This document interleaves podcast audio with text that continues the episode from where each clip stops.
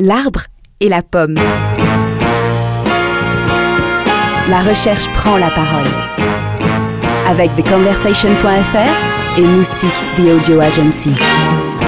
Bonjour à tous, bonjour Didier, l'arbre et la pomme numéro 13 aujourd'hui avec un sujet brûlant qui est dans toutes les têtes et sur toutes les lèvres en cette année 2018. Bonjour Yves, oui, un sujet qui attise les passions et sur lequel nous allons essayer de poser un regard lucide de chercheurs, migrants, réfugiés, crise ou phénomène durable. Alors l'actualité euh, alimente chaque jour la controverse. Angela Merkel aura sacrifié son poste de chancelière sur l'autel de la question migratoire. 8000 latinos sont en train de traverser le Mexique avec la ferme intention d'entrer aux USA sous le courroux d'un président qui en a fait un des enjeux des élections des midterms. Les Italiens de la Ligue, derrière Salvini, promettent la plus grande fermeté face au phénomène migratoire, sans compter les élections européennes du printemps prochain qui se joueront en partie sur cette question. Bref, les exemples ne manquent pas. Oui, oui. Alors même qu'en cette année 2018, le nombre de migrants en Europe a été le plus faible de ces dernières années. Il était temps que nous nous attardions sur le sujet. Alors, comme à l'accoutumée, Didier, vous nous présentez nos trois invités. D'abord, bonjour Marie Végnard. Bonjour. Marie, vous êtes maître de conférence en sciences du langage à Paris Descartes. Vous êtes spécialisée, entre autres, sur les discours autour des migrations. Votre dernier article, Ce que cachent les mots de la migration, vient d'être publié sur le site The Conversation. Bonjour Speranta Dumitru. Bonjour. Speranta, vous êtes maître de conférence en sciences politiques également à l'université Descartes et vous avez écrit plusieurs articles sur le poids politique des migrants et la gestion politique du phénomène sur notre site. Et enfin, bonjour Thomas Lacroix. Bonjour. Thomas, vous intervenez au téléphone puisque vous êtes désormais basé en Grande-Bretagne. Thomas, vous êtes l'un des auteurs historiques de The Conversation en français et en anglais depuis 2015. Vous appartenez au CNRS et à la Maison française d'Oxford, donc. Vous êtes chercheur associé à Migrinter, c'est un laboratoire européen, un réseau de recherche sur les migrations, ainsi qu'au CERI à Sciences Po. Alors merci à tous les trois d'avoir accepté notre invitation. Aujourd'hui, dans L'arbre et la pomme, on définit le champ sémantique, réfugié ou migrant, on se demande s'il s'agit d'une crise ou d'un phénomène durable, et on apprécie la manière dont le politique réagit et peut réagir au niveau national et au niveau européen. Vaste entreprise, mais bienvenue à tous. My conversations with you kept me inspired. The question of whether God is bound by the laws of science. Make America great again. L'espérance de vie qu'ils ont gagnée, ils le perdent de dire compte. Science and reason matter. Doit-on employer le mot migrant pour qualifier ces milliers de Syriens, d'Érythréens, de Sénégalais qui tentent de venir s'installer en Europe pour fuir la misère ou bien la dictature dans leur pays d'origine?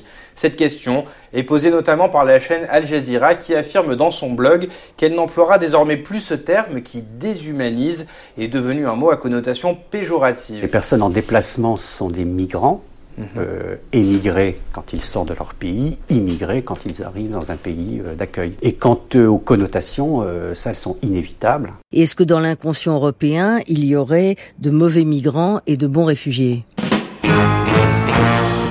Comment d'abord définir le phénomène qui vient de s'engager suite à 20 années de globalisation effrénée? Réfugiés, migrants, victimes, acteurs volontaires de changement de paradigme dont nous avons nous-mêmes du mal à apprécier l'ampleur et les contours? Ces premiers réfugiés migrants annoncent-ils des bouleversements tels que le monde n'en a jamais connu auparavant. La terminologie autant que le champ sémantique employé sont-ils neutres? Doivent-ils alarmer? Et si l'on commençait par définir mots et lexique Alors je me tourne d'abord vers vous, euh, Marie Végnard. Pourrait-on d'abord commencer par quelques définitions pas si innocentes que cela? Alors, réfugiés, migrants, de quoi parle-t-on exactement et avec quels mots? Vous me demandez des définitions, je vais, je vais vous en donner deux pour euh, commencer mon propos. Euh, un réfugié euh, est défini comme une personne qui craint avec raison d'être persécutée du fait de sa race, de sa religion, nationalité, appartenance à un groupe social ou opinion politique. C'est la définition de la Convention de Genève qui date de, de 1951. Un migrant, euh, la migrant n'a pas de définition juridique aussi établie que réfugié. Les Nations Unies le définissent comme toute personne qui vit de manière temporaire ou permanente dans un pays dans lequel il n'est pas né. C'est donc un exilé? On pourrait dire ça, et d'ailleurs certains militants euh, qui viennent en aide aux migrants avec des guillemets, les appelle les exilés. Ce qui se passe en fait, c'est que ces définitions, elles sont très claires et elles sont écrites noir sur blanc, mais dans les discours politiques, dans les discours médiatiques, dans les discours sociaux, dans le, le petit euh, intermède, il y avait quelqu'un qui parlait des connotations et il disait elles sont inévitables. Mais en fait, euh, comme si c'était inévitable et que si on les enlevait, on avait, on aurait accès à la langue pure telle qu'elle devrait être parlée. Mais c'est pas ça. La langue, c'est une pratique sociale, et en tant que pratique sociale, les connotations font partie de euh, la circulation de la langue en société. Et le, souci, pourquoi il y a des, polémiques, des débats, c'est que l'usage qui est fait de ces termes euh, migrants, réfugiés, etc., euh, s'inscrit dans des débats, dans des pratiques sociales. Et je, je, je pense que un, un, bon repère pour euh, ces questions de, de nomination, c'est ce que dit Paul Ciblot, qui est un linguiste de Montpellier. Quand je crois nommer l'objet du monde ou la personne, c'est mon rapport à elle qu'en réalité je nomme. Et c'est vraiment ça la question, c'est quel rapport j'entretiens avec euh, cette personne que je nomme migrante et que du coup je représente euh, vraisemblablement euh, dans un rafio perdu au milieu de la Méditerranée et surtout sans projet. Hein, migrant, c'est un participe présent. Il n'y a, y a pas d'ancrage temporel dans, dans, dans, ce mot quel rapport j'entretiens avec quelqu'un que je nomme comme réfugié? C'est exactement ce qu'a fait Al Jazeera, euh, c'était rappelé dans votre euh, dans votre petite présentation. Euh, dire Al Jazeera a revendiqué en août 2015 l'utilisation du mot réfugié parce qu'il disait plus précisément la catastrophe humanitaire. Je pense que cet événement discursif a eu le mérite d'attirer l'attention du public sur ces questions, de pousser les gens à euh, investiguer les définitions euh, légitimes de ces termes, leurs usages. Euh, donc je pense que ça a été euh, assez salutaire. Cette discussion, elle est encore en cours à votre avis? J'ai l'impression que ça a quand même un petit peu évolué. Euh, d'abord, on voit euh, apparaître euh, le mot exilé dont vous parlez tout à l'heure, qui est en fait au départ un mot de, des militants, des associations, de certaines associations, de certains militants. on le trouve de temps en temps dans les voilà dans des articles de presse.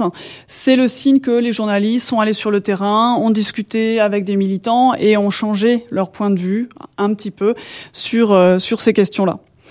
Le problème, en fait, euh, d'un point de vue de linguiste, c'est qu'on voudrait que chaque mot ait une seule définition et chaque objet du monde n'ait qu'un seul mot pour le nommer.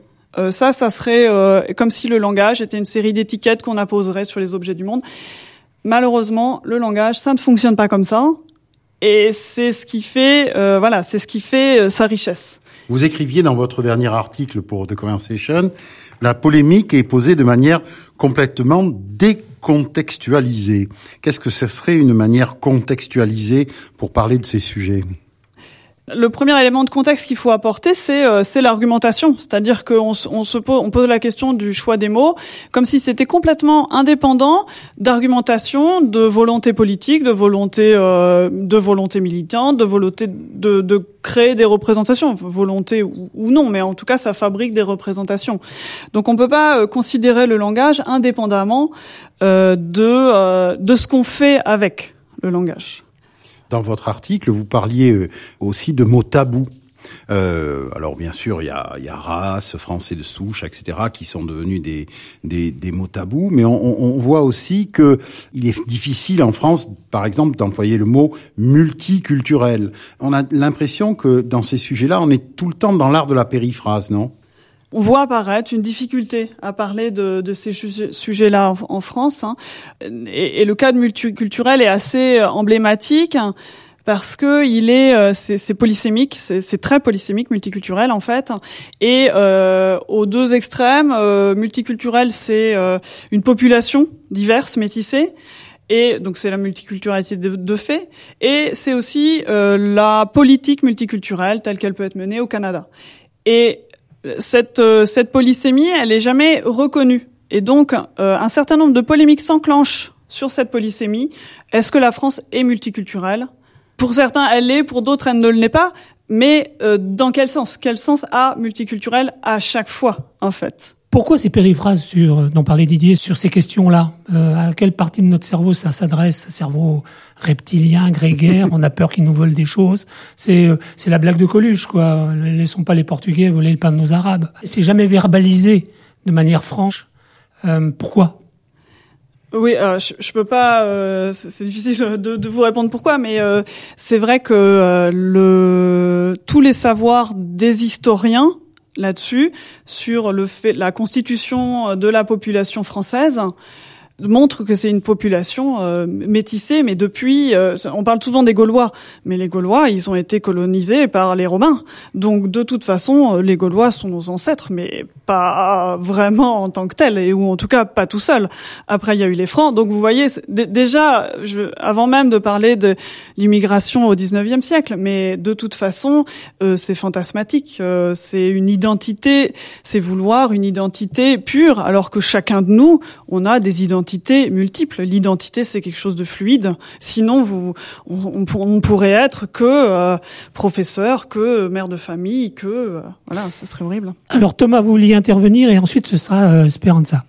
Oui, euh, pour revenir sur le, cette, ce, terme de migrant, avant de venir du, du, milieu associatif, il me semble que c'est un terme qui, a, qui, qui émane d'abord de la sphère scientifique, parce que les, les, les chercheurs ont ont commencé à utiliser euh, l'idée de, enfin cette notion de migrant euh, il y a au moins 25 ans pour euh, déjà se départir de, du, du, vocable qui était alors utilisé, qui était celui d'immigrés ou d'émigrés immigrés ou de travailleurs immigrés.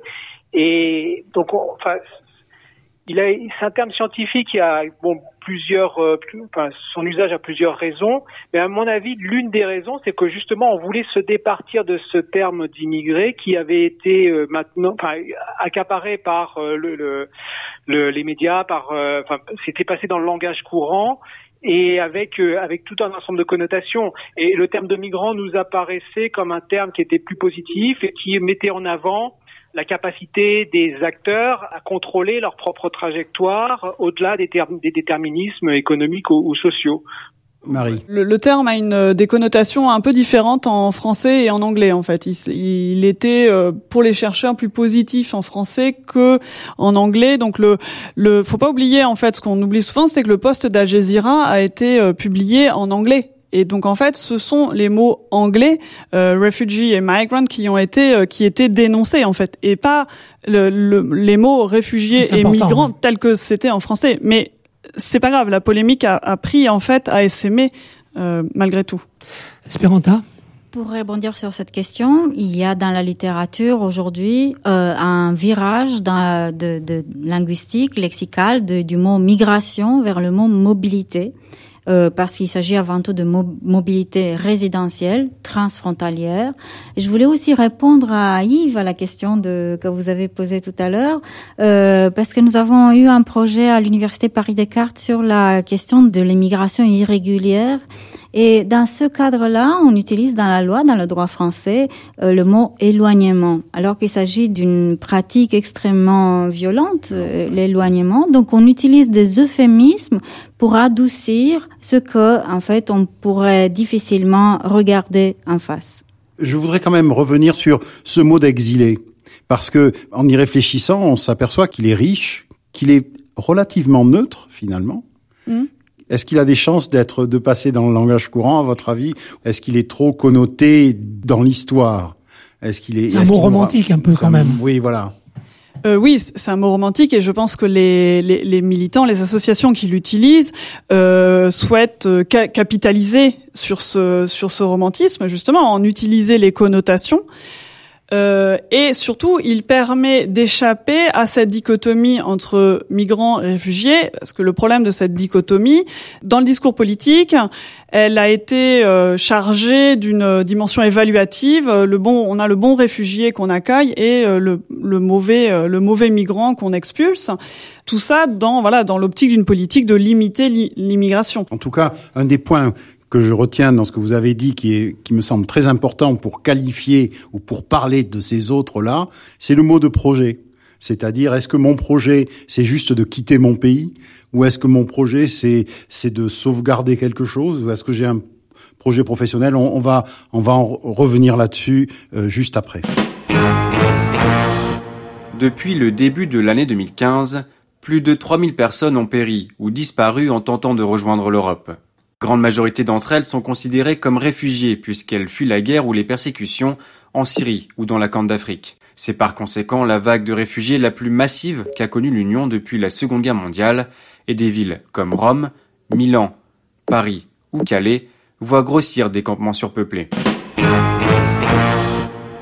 Réchauffement climatique, crise économique, absence d'horizon professionnel, guerre, persécution, raréfaction des ressources naturelles, mirage du développement à l'occidental, la litanie des raisons poussant les réfugiés migrants à tenter leur chance ailleurs ne manque pas. Euh, on le voit ces jours-ci au, Mexique notamment. Une chance pour les uns, une catastrophe en devenir pour les autres, avec un monde qui carbure à l'immédiateté. Autrefois, l'immigration n'était sans doute pas plus facile, mais elle s'étalait dans le temps et revêtait l'aspect de l'intégration. Mirage ou réalité? Alors Thomas, les, les migrations d'ampleur, à votre avis, euh, on vit une crise actuellement qui en appelle d'autres, ou, c'est vraiment un phénomène durable euh, à, installer euh, et à étudier sur la sur la durée? Alors, bah, s'il faut parler de crise, à mon avis, euh, c'est plutôt des, du côté des institutions européennes euh, qu'il faut se placer. Hein. Plutôt elles qui sont qui, qui ont subi une crise, euh, une crise politique assez importante et inédite. en, en, revanche, ce type de migration-là n'a rien d'inédit. toutes les convulsions géopolitiques du monde se sont toujours accompagnées de vagues de réfugiés. je vais juste en, en citer une relativement récente et qui a qui a touché l'Europe euh, dans les au tout début des années 90, c'était euh, c'était cette, cette vague de réfugiés issus des Balkans qui a généré une, une vague migratoire d'une ampleur relativement comparable, 600 euh, 000 personnes qui sont, sont allées essentiellement en Allemagne alors. Euh, voilà, mais ça c'est un épisode qui n'a pas généré un effondrement des, des ou une, une, sclérose des, des, des, institutions européennes comme ça peut être le cas récemment. Alors, euh, comme je le disais, c'est pas inédit, donc euh, ça va se ça va se répéter. Je pense que ce qui est en train de changer, cependant, euh, c'est que les ces, ces, ces vagues de, de, de migratoires importantes et ponctuelles, elles vont se, elles vont être de plus en plus complexes. Crois que d'une façon générale, on, on, observe une baisse tendancielle des, des, des violences politiques à, à l'échelle du monde. Hein. Ça, ça peut paraître comme ça euh, assez contre contre-intuitif ce que je dis, mais pourtant oui, euh, globalement depuis euh, depuis cinquantaine d'années, on voit une diminution des, des violences politiques à, l'échelle globale. Donc on peut penser que des, des vagues de réfugiés euh, provoquées par des, des conflits politiques vont, vont, diminuer, mais en même temps, ces, ces, ces, vagues, elles vont être causées par de, de multiplicité de facteurs. Ça va être combiné, par exemple, à des crises économiques. Euh, très importante. C'est ce qu'on est en train d'observer par exemple au Venezuela ou ce qu'on a observé il y a quelques années au Zimbabwe. Et puis, ça, euh, elles vont aussi se combiner avec euh, euh, des accidents climatiques et environnementaux. Hein. Ça, c'est indéniable. Je pense qu'on en parle beaucoup. Ça fait, ça fait aussi, ça fait aussi agiter pas mal de, de, de, questions, de fantasmes, de, de peurs. Hein, ce, ce, ce, changement climatique. on voit par exemple l'idée que avec la montée des eaux, cela va générer le déplacement de 200, au moins 200 millions de personnes. C'est un rapport qui, qui citait ce chiffre-là il y a une dizaine d'années. Euh, mais euh, ces 200 millions de personnes, bon, je ne sais pas si ça va être le cas, mais en tout cas, ce qui est sûr, c'est qu'elles vont pas venir chez nous, ou très peu. Parce que les, les migrations euh, non volontaires liées à des crises comme ça, ce sont essentiellement des migrations de courte distance. Les gens se déplacent soit dans la région d'à côté, soit dans le pays d'à côté. Les, les, ce qu'on appelle les réfugiés politiques, précédemment cités, ce sont des gens qui se sont installés essentiellement euh, dans les pays du Sud. Les premiers pays d'accueil, c'est euh, le Pakistan, c'est euh, le Kenya, c'est la Tanzanie, c'est voilà, et maintenant la Colombie avec l'arrivée des, des, Vénézuéliens. mais c'est pas c'est pas les pays d'immigration européenne. Et ça va être un peu la même chose avec les, les accidents climatiques. Voilà. Ceci dit, euh, ça va, ça va continuer, ça va perdurer, ne serait-ce que parce que ces, ces, migrations vont aussi se combiner avec des, des, des, des mobilités de, de personnes euh, qui vont augmenter à l'échelle du monde. Euh, ne serait-ce que depuis, euh, parce que la, la, population mondiale est en train d'augmenter. Euh, elle est et la, la, les, les, migrations augmentent de concert avec cette augmentation démographique. Depuis la Deuxième Guerre mondiale, on estime qu'il y a entre 3 et 4% de la population mondiale qui a migré. Ça va continuer sur ce tempo-là. Euh, en fait, ce que l'on observe, c'est surtout une augmentation des migrations sud-sud. Ce qu'il faut savoir, c'est que maintenant, les migrations sud-sud sont supérieures aux migrations du sud vers le nord. Euh, ça depuis euh, depuis deux, ans. Euh, ce qu'il faut bien voir que par exemple des pays comme le Maroc, comme l'Afrique du Sud, sont maintenant devenus des pays d'immigration. Hein, comme comme comme l'Espagne ou l'Italie a pu devenir des pays d'immigration il y a il y a une vingtaine d'années, alors que c'était précédemment de grands pays d'émigration. Mais ça va générer des conflits locaux quand même, ou pas? Ben, Peut-être ponctuellement, mais pas plus que maintenant. Euh, il faut savoir que maintenant, enfin, l'essentiel des Syriens sont allés euh, au Liban, sont allés en Jordanie, sont allés en Turquie. Bon, jusqu'à présent, euh, ces pays-là, euh, euh, enfin, ont, ont, accueilli les personnes malgré, enfin, par exemple, le, Liban, un quart de la population libanaise, ce sont des réfugiés. Hein, c'est, c'est, ça n'a rien à voir avec les, hein. oui, oui, oui, mais la Jordanie aussi, la Turquie aussi. Enfin, c'est, c'est des, des, des, pourcentages qui sont bien plus élevés que, que qu'en Europe. Bon, il n'y a pas de conflit qui ont été suscités par par ces arrivées-là. Donc, il n'y a pas de raison, à moins qu'effectivement il y ait des conditions locales, spécifiques qui vont générer des conflits. Mais sinon, il n'y a pas de raison pour que ces, mobilités, euh, ces mouvements de population génèrent plus de conflits qu'aujourd'hui. Et est-ce que vous pensez à l'inverse que, euh, par exemple, pour l'Europe, euh, l'arrivée de, de, migrants et de réfugiés de cette nouvelle sorte, je dirais, sera plutôt une, une chance ou une opportunité pour des pays vieillissants bah, effectivement, vous, faites, vous avez tout à fait raison de pointer les, les changements démographiques des pays du Nord, hein, et notamment le vieillissement de la population. Aujourd'hui, on est à peu près à euh, un quart de la population qui a plus de 65 ans, et euh, d'ici 2040 euh, ou 2050, on sera à peu près à, un tiers de la population, avec une pression sur le marché du travail, le marché de l'emploi, avec effectivement un, un, taux d'emploi qui va augmenter, mais qui va susciter nécessairement des besoins de main d'œuvre euh, extrêmement important. Euh, donc là, l'Allemagne, qui est euh, un des les plus touchés au monde par ce vieillissement, gère, utilise l'immigration comme un comme une stratégie pour adoucir ce, ce, cette, dynamique de vieillissement. Hein, J'ai mentionné tout à l'heure les, Balkans, enfin les, réfugiés des Balkans, ils en ont accueilli à peu près 600 000 les années qui ont suivi, donc au milieu des années 90, ils ont accueilli à peu près 4 millions de, d'Allemands de, Russie. Hmm. C'est ce qu'ils appellent les Aussiedler. Hein, c'est, donc, et, là, aujourd'hui, on comprend un peu mieux pourquoi euh, Angela Merkel a pu euh, accepter la venue de 1 million de personnes. Euh, voilà, ça fait partie comme ça d'une, d'une, d'une politique de très long terme allemande pour, pour pour encaisser cette, cette, ce vieillissement de la population avec 1,4 euh, euh, enfants par, euh, par femme en Allemagne. C'est un des pays où la fertilité est la, plus basse. Donc effectivement, c'est un, une, opportunité, une nécessité, moi je dirais. C'est plus qu'une opportunité, c'est une nécessité, euh, tout en sachant que l'immigration les, les, génère des bénéfices économiques importants pour les pays d'accueil. Alors, vous disiez tout à l'heure que s'il y avait une crise de la migration, euh, c'est plutôt au niveau européen et au niveau des institutions européennes euh, qu'elle se situe. Y a-t-il une politique migratoire de l'Europe finalement? Alors euh, oui, effectivement, il y a une sclérose actuelle qui, n'est pas spécifique à l'Union européenne, euh, qui est euh, un peu partagée par tous les pays, les grands pays d'immigration, les grands pays d'accueil, également l'Australie, le Japon, les États-Unis font sont aussi ont une approche assez très extrêmement restrictive de, de l'immigration et, qui est aussi basée sur construite sur beaucoup de fantasmes.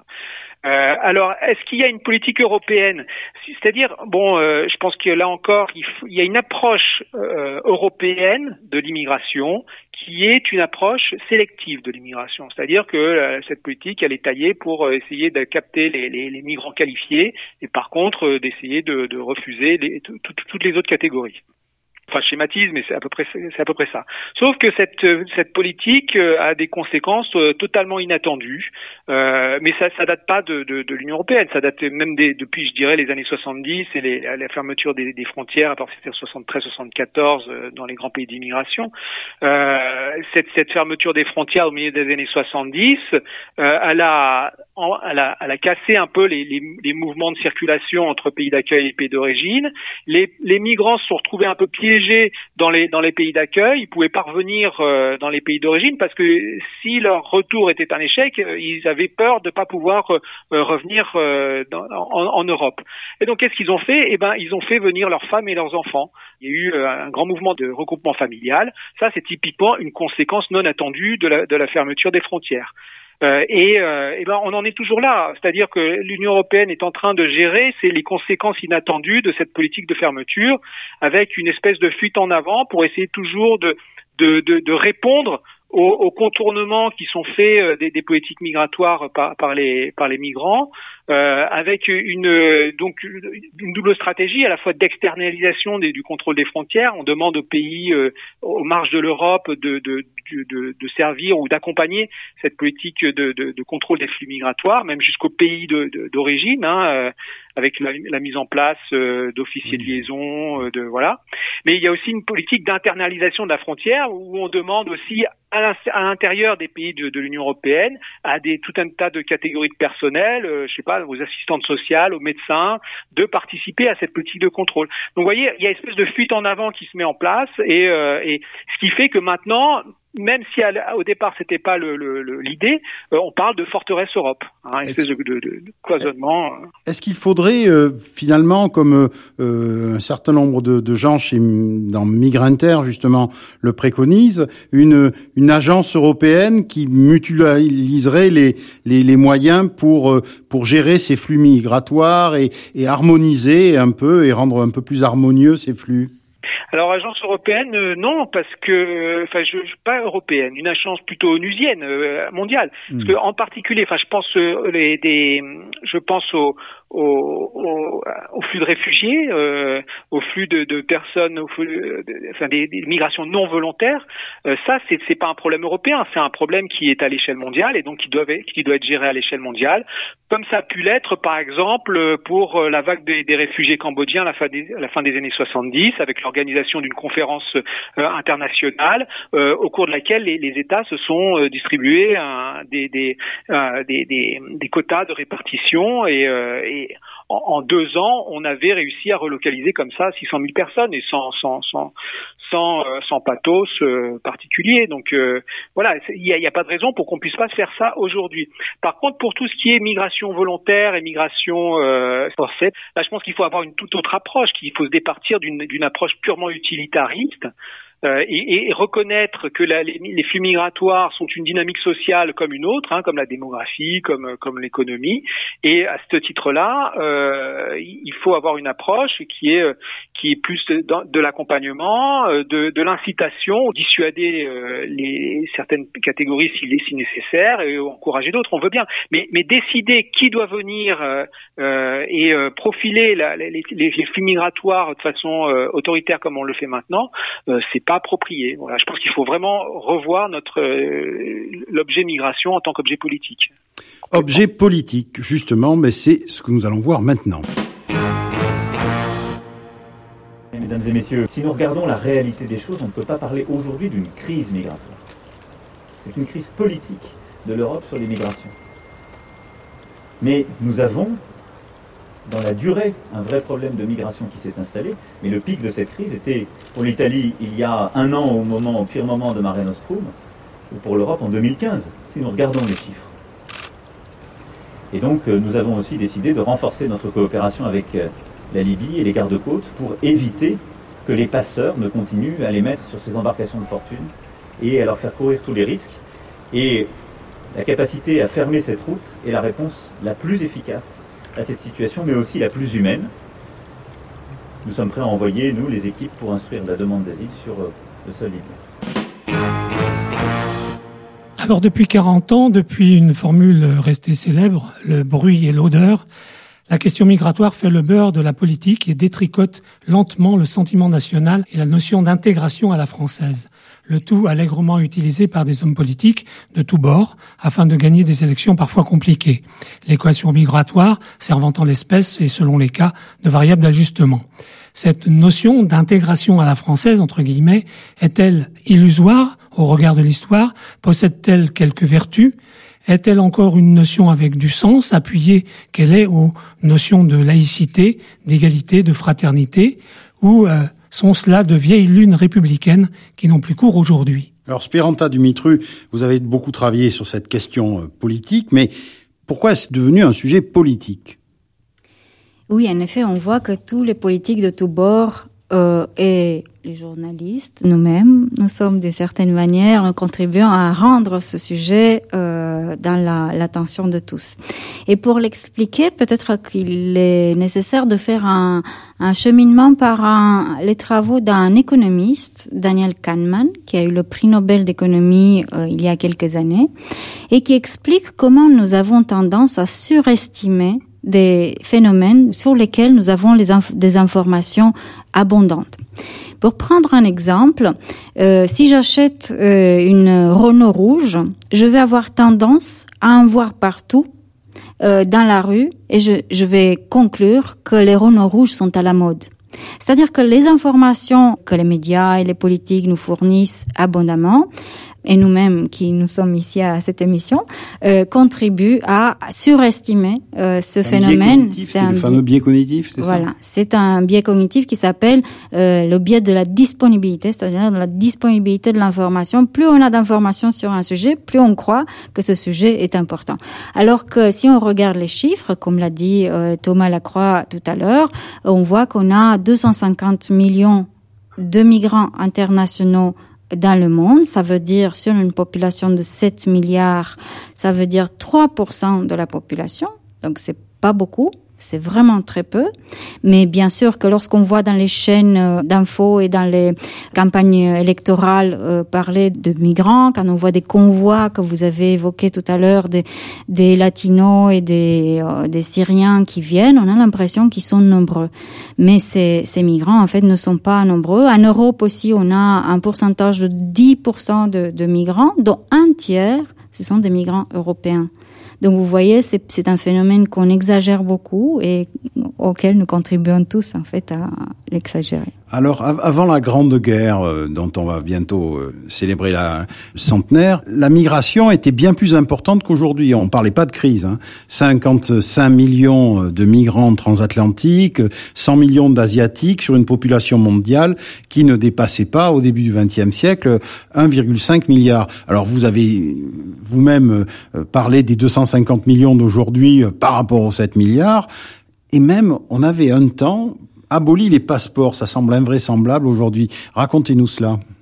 Alors effectivement, et puisque vous parlez des chiffres, il y a des articles euh, du début du siècle. En 1903, par exemple, le New York Times nous montre qu'il y a euh, 12 euh, 000 Européens qui arrivaient en un seul jour par neuf bateaux en un seul port à Ellis Island. Cela ne faisait pas une crise à l'époque, c'était quelque chose d'habituel. Pourquoi? Parce que la migration avant la Première Guerre mondiale était euh, plutôt libre. Il y avait quelques petites restrictions. On avait par exemple, on empêchait des gens qui étaient malades ou qui étaient considérés comme euh, euh, faibles d'esprit, selon les mots de, ce, temps-là, de accoster aux États-Unis. Euh, mais la migration était plutôt libre. Ce qui fait qu'à l'époque, on avait, comme vous l'avez bien dit, 55 millions d'Européens qui traversaient euh, l'Atlantique euh, et euh, qui, les économistes montrent qu'en fait, pendant ce temps, les inégalités mondiales ont baissé, la croissance mondiale a augmenté, euh, mais ça c'était avant la guerre. Avec la guerre, la première guerre mondiale, en fait, le passeport devient euh, obligatoire. D'abord dans les pays belligérants, la France, la Grande-Bretagne, etc. Non, pour des raisons militaires, et dans les pays non belligérants. Pourquoi? Dans les pays non belligérants, on a euh, adopté le passeport bah, pour une raison simple, parce que pour euh, permettre, par exemple, aux Américains d'aller euh, en Europe, euh, les politiques de cette époque ont dit, bah là, les, les, passeports deviennent obligatoires. Donc retirer des passeports euh, dès maintenant parce que euh, vous ne pouvez pas partir et accoster sur les côtes européennes. Et ce qui se passe en fait, c'est que euh, les passeports deviennent obligatoires un peu partout et qu'après la, la guerre, on essaie de les abolir. Mais Dans les années 20, c'est ça? Dans les années 20, les, ce sont les premières euh, conférences. Il y a une première conférence euh, des passeports à Paris. Et au début, on essaye de se rappeler que le but est d'abolir les passeports, mais que pour le moment, pour des raisons de sécurité, on ne peut pas. Et ensuite, ce qui se passe, c'est que chaque année, dans les années 20, on a une conférence internationale organisée par la Société des Nations qui tend de abolir progressivement les passeports. Et ça va jusqu'à après la Deuxième Guerre mondiale. Dans les années 40, dans les années 60, on a d'autres conférences de la Société des Nations, l'ancêtre des Nations Unies, et qui euh, se disent, oui, le premier sujet dont on a parlé, c'est l'abolition des passeports, mais euh, ce n'est pas encore le temps de le faire. Peut-être qu'on peut le faire sur une base régionale euh, ou sur une base bilatérale, et c'est ce qui se passe euh, en effet, qui se passe voilà, en, en, en, Union européenne et dans d'autres régions, Mercosur, euh, etc. Alors, on a parlé avec Thomas Lacroix tout à l'heure des, des politiques migratoires et notamment de ce qui pourrait être une politique migratoire européenne. Mais vous, vous insistez sur le fait que en tout cas pour la, France, les, politiques migratoires produisent de l'immigration irrégulière. Qu'entendez-vous par là? Oui, je pense qu'il y a une confusion que les politiques entretiennent, peut-être pas volontairement, peut-être ils ne sont pas euh, toujours au courant des lois qu'ils mettent en place. Euh, oh, mais mince alors. effectivement, je peux vous donner des, des, preuves sur ça parce que parfois je confusion, on, se, on se demande mais c'est pas vous qui avez fait voter cette loi. Euh, et donc euh, on pense que la migration irrégulière est toujours la migration des gens qui sont entrés sans visa ou qui n'ont pas le droit. Mais en fait, euh, ce qui se passe, par exemple, pour reprendre le cas de la France, puisque c'est à ce public que nous nous adressons, c'est euh, peut-être que ce n'est pas très connu le phénomène des obligations à quitter le territoire. Les obligations à quitter le territoire sont des, des euh, documents qui sont donnés, certes, si on entre sans visa dans le territoire ou sans autorisation, mais aussi si, après des années de résidence, on a demandé un permis de séjour ou un autre, on a voulu changer de permis de séjour. Par exemple, on a, on a été là pour des raisons familiales et maintenant, ou pour des raisons d'études, et maintenant on veut changer vers euh, le statut de salarié.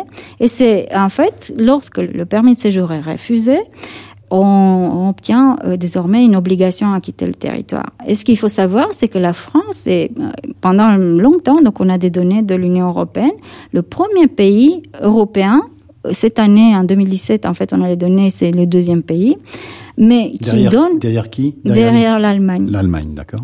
Euh, et, le premier pays a donné euh, un nombre, de... un nombre d'obligations de, de, quitter le territoire. C'est-à-dire que la production de l'administration française est telle que euh, une obligation à quitter le territoire sur 6 en Europe, sur 32 pays, est donnée par euh, la France. Cela veut dire un, un, travail important. Et de cette manière, euh, en fait, on, on, on produit de l'immigration irrégulière, on maintient euh, des gens en situation, en situation irrégulière. Bien sûr, on souhaite euh, également les, les, les, expulser.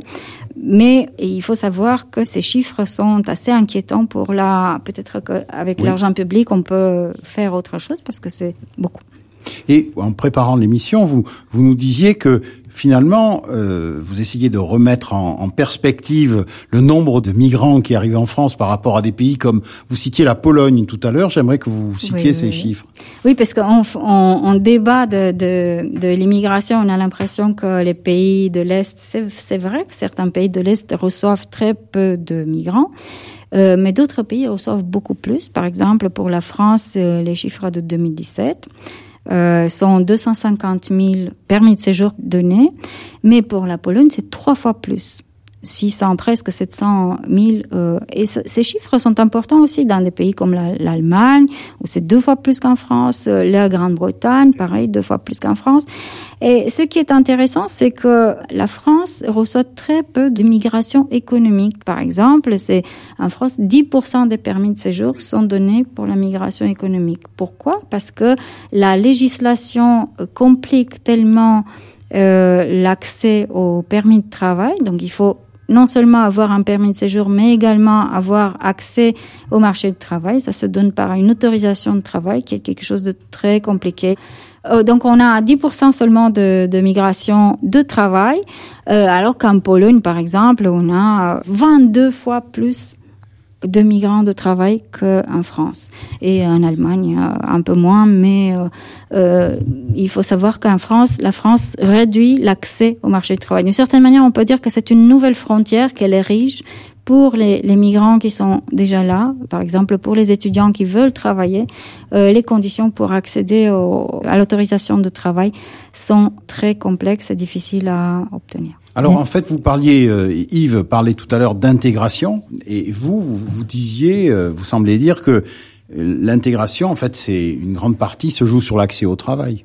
Effectivement, lorsqu'on parle euh, dans le plan pauvreté, Emmanuel Macron parlait d'insertion euh, de- au Ah, travail. mot, Donc peut-être qu'on pourrait euh, parler également d'insertion euh, au travail. Et l'insertion se fait euh, des migrants se fait principalement par la- l'accès à l'autorisation de, de, de travail, euh, quelque chose qui diminue la croissance en fait de, de la France et qui euh, crée de l'immigration irrégulière. Là aussi, on a affaire aux millefeuilles. Euh, Exactement, et on, on a on a affaire à, à, à- vous avez plein de conditions pour euh, pouvoir. Il faut savoir qu'il n'y a pas. euh, on parle beaucoup de préférence nationale, mais la préférence nationale existe déjà dans la dans la loi. Euh, pour pouvoir avoir une autorisation de travail, il faut que quelqu'un qui n'est pas euh, sur euh, le territoire, euh, soit français, soit européen, euh, ne, ne puisse pas prendre cet, cet emploi-là. L'employeur doit payer des taxes. Le, une autre, un autre fonctionnaire doit juger la, la cohérence entre le parcours de, de la personne, les études et l'emploi. Donc, si par exemple j'ai un étudiant qui a un management et qui veut faire de l'informatique parce qu'il s'y connaît, il n'a pas le droit. Le, fonctionnaire lui dira que non, c'est pas, c'est pas cohérent. On parlait d'intégration et d'insertion. Je voulais vous repa- repasser la parole euh, autour des, des mots, euh, Marie Végnard. Oui, euh, bah, sur intégration, juste, euh, je me permets de rappeler une définition euh, proposée par l'Union européenne en 2004, euh, qui était l'acceptation réciproque par les citoyens de la société d'accueil et les immigrants. Donc, poser l'intégration, pas simplement les personnes arrivantes doivent se conformer au code de la société d'accueil, mais par cette définition, l'Union européenne voulait souligner que le, le- tout le monde devait euh, faire un effort en fait. Bon, en même temps, euh, 2004 c'est aussi euh, le lancement de Frontex, donc l'Union européenne jouait sur les deux tableaux. tableaux, oui. Mais euh, c'est intéressant de voir que cette définition, cette belle définition humaniste, euh, voilà, est passée euh, petit à petit, enfin disparaît un peu des textes. euh, voilà. Et on voit que le mot insertion, il, il est ra- rarement prononcé euh, quand on parle de, de migrants ou de réfugiés. On parle plutôt d'intégration que, que d'insertion. Mm. Oui, c'est vrai que euh, l'insertion par le travail est difficile. Hein, euh, les réfugiés, les réfugiés statutaires, euh, ce que j'ai pas mentionné la, la- tout, à l'heure, mais le problème de réfugiés, c'est la cohabitation du, du sens courant, la personne qui cherche refuge, et du sens juridique que, que j'ai mentionné, qui est euh, le réfugié statutaire en fait. Et ces réfugiés statutaires n'ont pas le droit de, de, de, de travailler euh, avant quelques mois, euh, ce qui retarde l'intégration. Et je voudrais justement mentionner euh, des, des choses qui, des initiatives qui se font en Allemagne sur l'apprentissage de la langue. Donc il faut savoir qu'en Allemagne il y a 600 heures pour apprendre la langue et en France jusqu'à récemment il n'y avait que 200 heures. Donc pour quelqu'un qui parle une autre langue avec un autre système alphabétique et qui peut-être n'a pas été scolarisé, c'est peu. Et euh, des cours de langue se faisaient sur le lieu du travail, c'est-à-dire que les personnes euh, immigrées travaillaient et un salarié faisait tuteur de langue. En, sur le lieu de travail. Donc vous imaginez l'efficacité de ce dispositif bien plus importante qu'un cours de langue classique en classe. Alors, Spiranta Dumitru, vous parliez de, de millefeuilles administratifs. Finalement, aider l'insertion, aider l'intégration, c'est juste un problème de simplification administrative? C'est principalement un problème de simplification et on voit à quel point c'est difficile de le faire. D'une part, on a vu que dans le, avec le, nouveau président Emmanuel Macron, il disait que le projet était que on ajoute une loi, on enlève euh, euh, deux.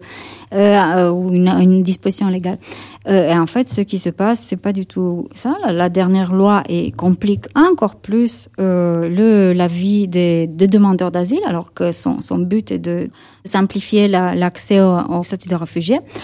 Mais on voit également que ce qu'on a eu de plus progressiste, si j'ose dire, euh, dans cette loi, c'était euh, une disposition, par exemple, d'Aurélien Taché, député en marche, qui euh, a réussi à arracher pour les demandeurs d'asile euh, de, de, la disposition, la réduction du temps d'attente dont parlait Marie euh, euh, tout à l'heure, c'est-à-dire que ils ne doivent plus attendre neuf mois pour pouvoir travailler, mais six mois. Et donc ça, c'était quelque chose dont ils étaient fiers. Mais on peut se demander pourquoi quelqu'un qui attend les d'obtenir son statut doit attendre six mois et pourquoi l'État préfère payer une indemnité certes modeste et qui précarise les, gens, c'est-à-dire 6,80 euros par jour, euh, et euh, 4 euros de plus si la personne n'a pas de domicile.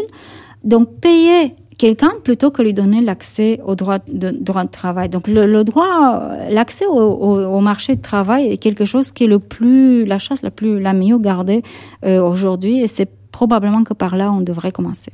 Thomas Lacroix oui, non, je voulais juste revenir sur cette euh, euh, sur cette question de l'intégration et replacer ça un peu dans une période historique euh, un peu plus un peu plus longue.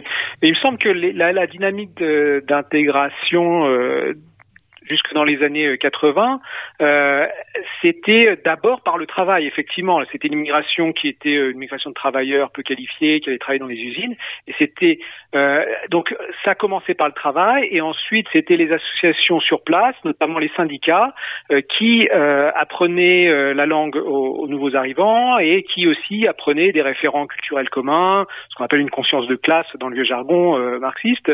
voilà. Et, et avec l'effondrement de, de, ce système-là, l'effondrement des, des, cadres industriels, mais aussi des syndicats, euh, ça, les, les associations ont un, un, petit peu pris le relais dans les années euh, qui ont suivi, 80-90, mais ensuite, euh, depuis, enfin, avec l'arrêt des financements euh, des associations et notamment l'arrêt du FAS, ce qu'on appelait le, le Fonds d'action sociale, qui finançait ce tissu associatif-là, il y a, y, a y, a, une désagrégation, au contraire, en France, des, des, des, cadres capables de, de, prendre en charge cette intégration. Alors, on, on, est en train de relancer cette machine avec l'instauration de, de cours de langue, mais à mon avis, c'est euh, bon déjà c'est très insuffisant effectivement, mais surtout le facteur travail est totalement absent. Il y a un problème à ce niveau-là, un très gros problème. Voilà, l'arbre et la pomme, c'est terminé pour aujourd'hui. Merci à tous nos invités. Merci Didier. Prochain rendez-vous euh, début décembre. Merci à vous, euh, Marie Véniard et Esperanta Dumitrou, ainsi qu'à l'Université Paris-Descartes. Merci à vous, euh, Thomas Lacroix et à la Maison française d'Oxford, à Migrinter, ainsi qu'aux séries à Sciences Po et au CNRS.